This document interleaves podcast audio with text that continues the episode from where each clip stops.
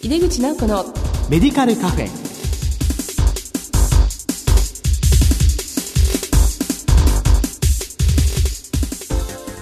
こんばんは。帝京平成大学薬学部の井出口直子です。この番組は医療を取り巻く人々が集い語らい情報発信をする場です。今月は在宅医療と緩和ケアについて特集でお送りしています今月のゲスト小沢先生には前回在宅医療の課題と家族支援についてお話しいただきました。今回も小沢先生にお話をお聞きする予定にしています。この後登場です。お楽しみに。入れ口直子のメディカルカフェ。この番組は武田手羽の提供でお送りします。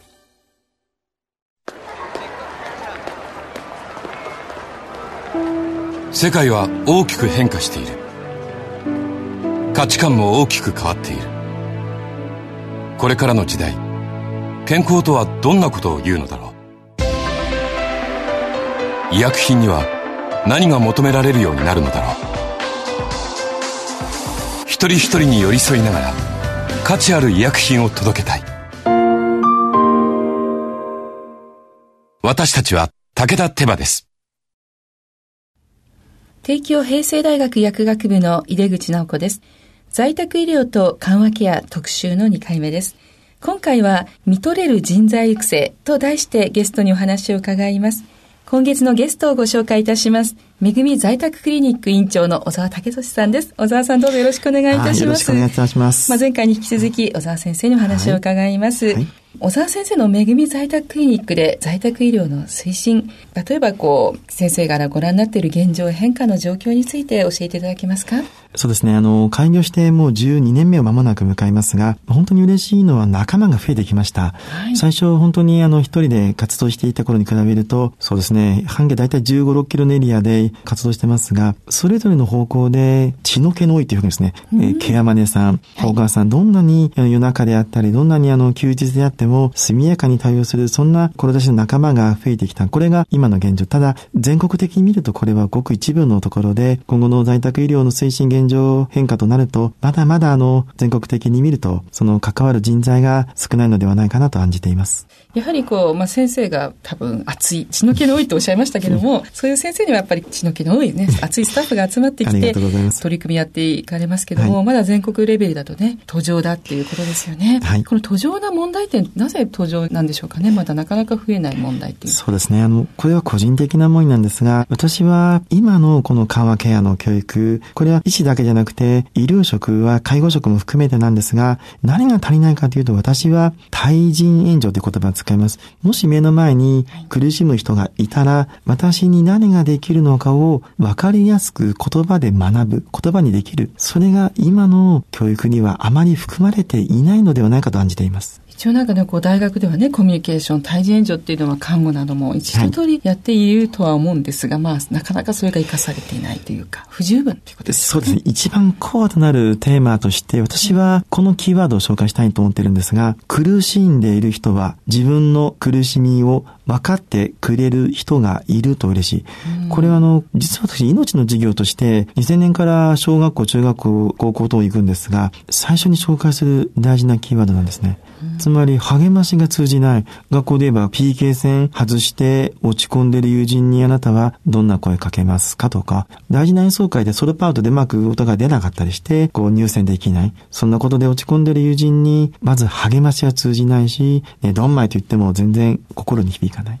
でも、ね、分かってくれる人がいると嬉しい。これは別に医療や介護だけじゃなくて、苦しむ人と向き合う基本的な姿勢ではないかなと思っています。自分の状況を分かってくれる人がいるんだって思えることですよね。はい、そう思ってもらえるような対人援助。はい。それをするために、まあ、先生やられてますエンド・オブ・ライフケア協会ではね、そう、はい、教育をそうです。で、e ラーニングも作られてる、はい、ということなんですよね。はい、協会をこう運営する中で印象に残るエピソードなどありますか？そうですね。エンド・オブ・ライフと言いますか、まあ、緩和ケア、もしくはこういうエンド・オブ・ライフに関する研修は、実は様々他にもあるかもしれません。ただ、他のものとエンド・オブ・ラ協会の違いは、まあ、従来、スピリチュアルケアと言われてた解決が困難な苦しみにどうアプローチするか、実はプログラムを2日間のうちの4分の3はその対人援助に当てています。具体的に言うと、相手を理解しようとすることが大事ですね。でも私たちは本人の本当の苦しみを100%は多分理解できないと思っています。なぜ私こんな病気になるんだろう。その苦しみを他人の私が全ては理解できない。でも相手が目の前の私を分かってくれる人。これだったら実は可能性がある。私が相手を理解することはできなくても相手が私を分かってくれる。そのために求められるのが実は聞くという行為。こんなことを学んで、実は2日がやってきました。で、最近あの、この業界での流行語対象に近いキーワードに、意思決定支援という言葉があります。まあ、まずこれは間違いなく今後の緩和医療の中核となるキーワードだと思います。はい、従来は救急搬送であったり、医療者、専門家が言われた選択肢を家族として、もうそれを決めるわけなんですが、はい、それを本人や家族の意思を大事にして、まあ、専門家の言いなりではなく、また一人の家族がただ一方的に一人で責任を負うことではなく、みんなで悩みながら本人の最善を選ぶ。それが意思決定支援。ただ、すごく大事だと思う。これをすることによって、従来救急搬送を繰り返してた施設が意思決定支援を学ぶことによって、それまで見取りを9割が病院、1割が施設だった。それが意思決定支援を学ぶことで、9割が施設で最後を迎えるようになった。そんな事例を聞いたことがあるんです。それだけ見ると意思決定支援は素晴らしいですね。ただその続きがあります。実は、その見取りが9割になった施設では、そこの働くスタッフが見取りにどう関わってよいかわからず、かえって心理的なストレスが増えた。スタッフの方にですね。はい。それが、そこの施設を担当したドクターの悩みでした。うん、で、その担当のドクターが、実はこのエンドの協会のこの人材育成の研修を受けていただきまして、でその内容を、え、かえってその施設の皆さんに伝えていただきました。すると対応が変わりまして、はい、見取りが実は大事な仕事であることが分かったとか、励ましが通じない。でも分かってくれる人がいる。それが大事なんだと分かったとか。大事なことは励ますことではない。はい、患者さん、家族が穏やかであると分かったことで私にできることがあると思えたとか、そのような好意的な変化があったと聞きまして。ですので、この教会の特徴は、やはり最後まで関われる。そんな人材がこれからの時代に求められると信じて、それをどこに住んでいても、どんな病気でも安心して人生の最後が過ごせる社会のために活動していきたいなと思います。本当にこう、施設で、ね、救急搬送しないで見とるっていうけれども、やはりスタッフでいっぱい不安があるんですよね。はい、で、それを何が大事なんだっていう対応がわかるだけでも、スタッフの方も安心しますし、はい、患者さんも穏やか、ご家族も穏やか。で、スタッフも穏やか。これも大事なんですね。そうですね。はい。まず3つのポイントをもう一度おさらいします。はい。まずあの、ご紹介したテーマが、苦しんでいる人は自分の苦しみを分かってくれる人がいると嬉しい。これは最も大事な基本だと思います。その信頼関係があって初めて人はあまり今まで人に言えなかった自分の思いなどを話していくことができるのではないかと思うこと。その話をしたらじゃあみんなが穏やかなのかというと実はなかなか難しいことがあります。で、第のポイントは、人はただ単に苦しむのではなくて、その苦しみから何に気がつくのか。実は支えに気がつく。そんな大事なテーマがあります。病気や怪我、困難や悲しみから見えるものは決してネガティブなことだけではありません。病気になって初めて気がつく。家族がそばにいるだけで嬉しい。何気なく見過ごしてた庭の花に心打たれる。それは決して気が弱くなったのではなくて、大事な自らの支えに気がつくと、なんでこんな病気になったんだろう。家族に下の世話になるぐらいなら、もう早く死んでしまいたい。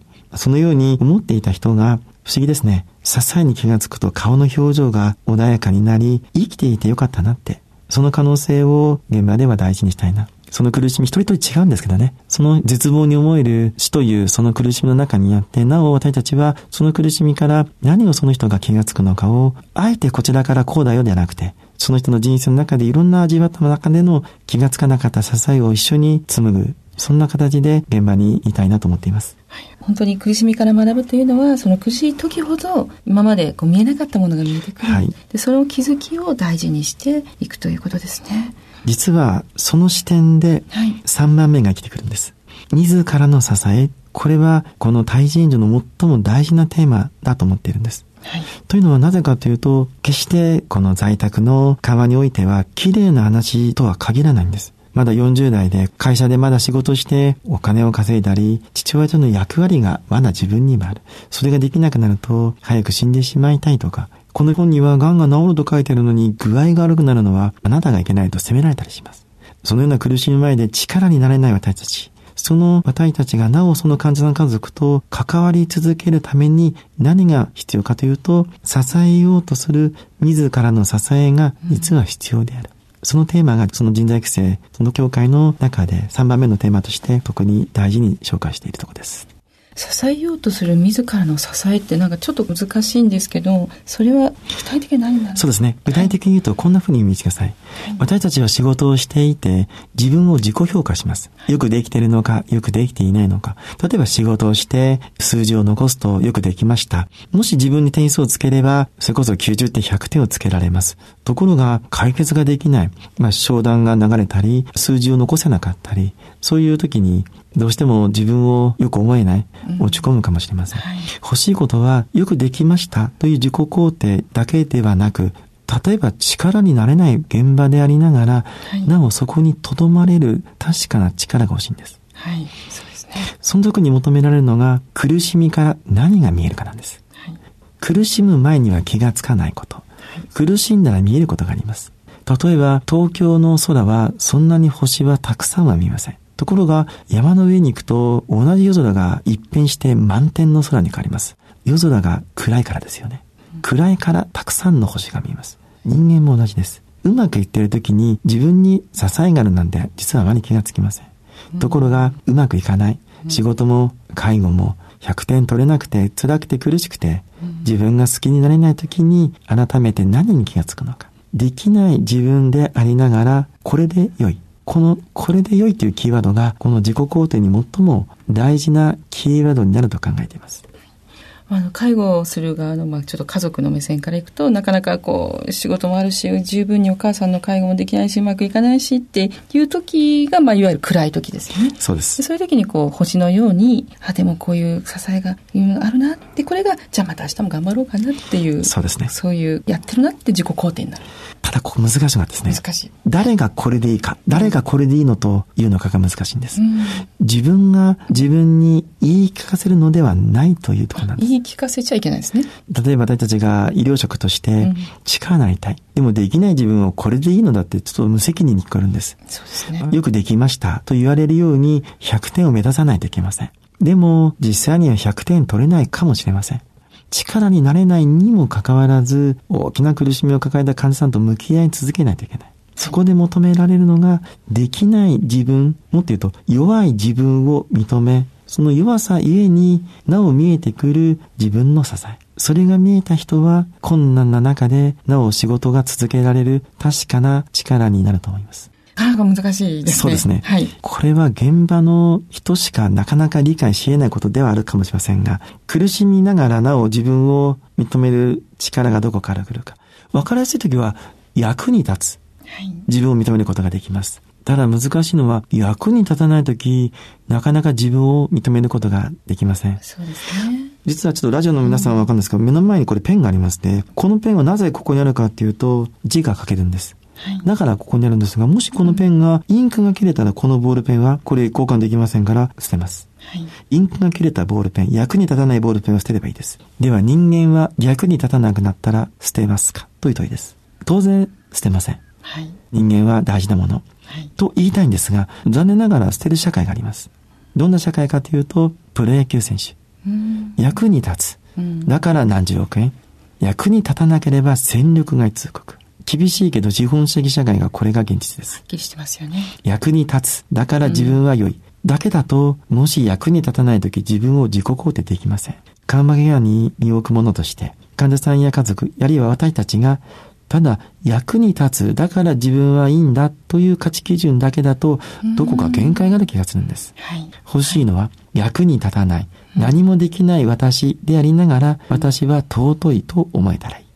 あの役に立つ立たないだけでも決めないっていうことね。そうですね。はい。皆さんにも考えてほしいんですが、皆さんの身の回りで役に立たない、何もできないけど大事なものってありますでしょうかね。先生いかがですか、うん、あります。思い出の品みたいな。そうですね。はい、私の場合には時計があるんですが、うん、この時計は時刻を見るために役に立ちます。でももし壊れても決して捨てません。亡くなった父の形見です。父がつけたという関係性の支えが大事なものに変える。だから思うんです。人はただ役に立つ。だから自分は大事だけでなく、例えば私たちがある患者さんある困難と力になれなくても、なお残り続ける私たち自身の大事な何かとのつながり、支えがしっかりと与えられたとき、私はただの私だけで尊い存在になる可能性があります。ただし、そのつながりは人によって違う。はい、そうですね。皆さんがもしこのテーマを覚えたとき、私がもし役に立たなくなったとしても、なお残り続ける私の支えって何だろう？それはうまくいってる時には気がつかない。力になれないぐらい、もう絶望に近い状況の中で、なお見えてくる本当の自分の支え。それに気がつく人は、きっと困難と逃げないで関わり続けるこれからの時代、見取りに対応できる人材として活躍できるだろうと考えています。ありがとうございます。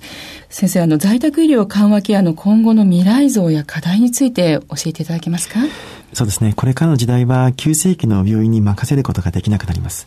119番かければいい時代ではない。だからこそ、これからの時代、やはりそれぞれの場所で苦しむ人と誠実に向き合える人が必要だと思います。とはいえ、どう関わっていいかがわからない薬剤師さんも多いと思うので、その時に、ぜひあの、エンドオブライフ協会ホームページ等を見ていただきまして、そこではどう関わると良いのか。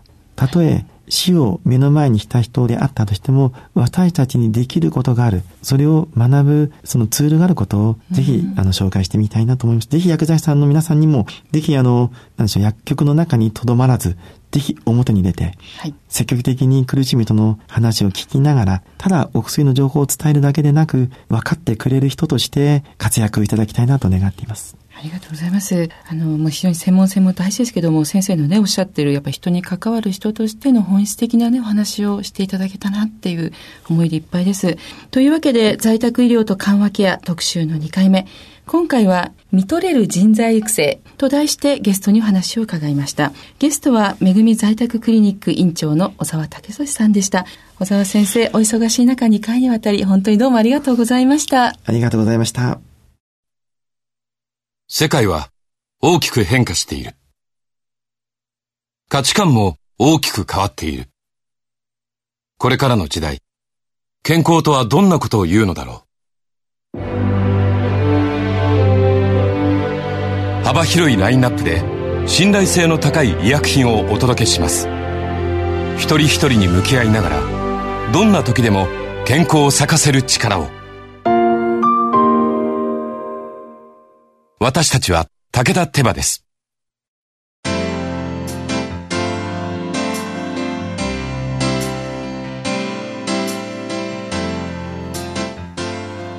井出口直子のメディカルカフェいかがでしたでしょうか？今月は2回にわたり小沢先生よりお話を伺いました。今回は患者さんを支える人その支える人ほど何に支えられているのかを気づくということがすごく大切。そのお話をとても深いレベルでお話しいただけたと思います。ぜひ小沢先生のされていらっしゃいますエンド・オブ・ライフ・ケア協会のホームページもご覧になってみてください。毎月第2第4水曜日夜8時40分から放送中の井出口直子のメディカルカフェ。次回は11月8日の放送です。それではまた帝京平成大学の井出口直子でした。井出口直子のメディカルカフェこの番組は武田手羽の提供でお送りしました。